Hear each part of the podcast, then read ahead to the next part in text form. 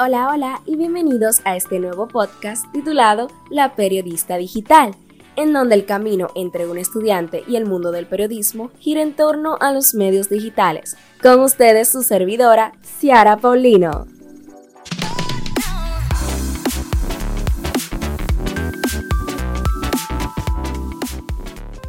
Estos tres meses fueron únicos únicos en el sentido de que mi barril de conocimientos se rellenó de una manera increíble.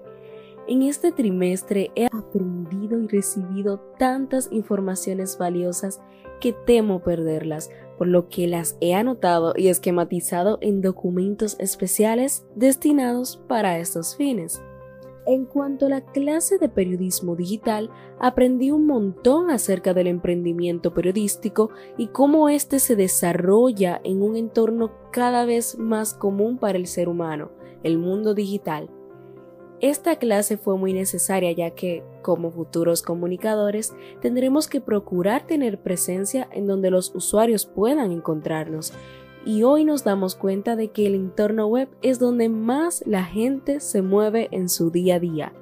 De igual manera, vimos cómo medios internacionales disruptieron el sistema de periodismo actual e incorporaron el desarrollo de las nuevas tecnologías y de la realidad aumentada en la presentación de sus temas, reconociendo la importancia de mantener enganchado al público con las tecnologías y herramientas que le rodean. La audiencia es vital en este proceso y el entenderla de una forma más cercana y con una perspectiva totalmente diferente de la que teníamos es crucial en el periodismo digital. Ahora bien, la pregunta de la semana es ¿cómo la clase de periodismo digital podría mejorar? Realmente me gustó mucho el cómo la profesora Indira Suero explicaba los temas y apoyaba su contenido con otras fuentes y cursos online que fueron de gran impacto e importancia para nosotros.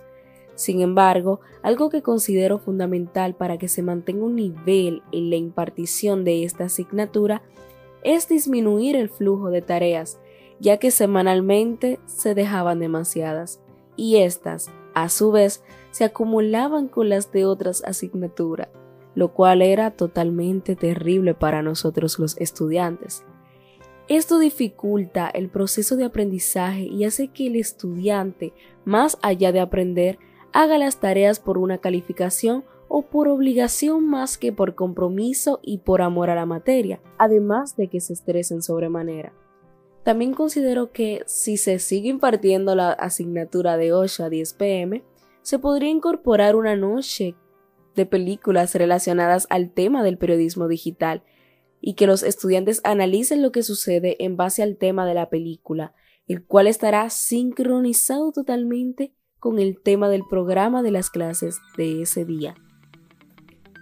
De verdad que para mí fue un placer compartir esta aventura con ustedes.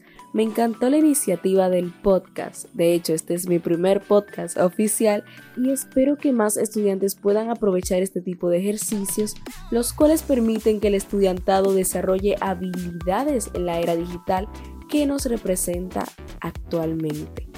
Seguimos soñando y este no es un adiós, sino un hasta luego, queridos amigos o, como siempre les digo, hasta la próxima.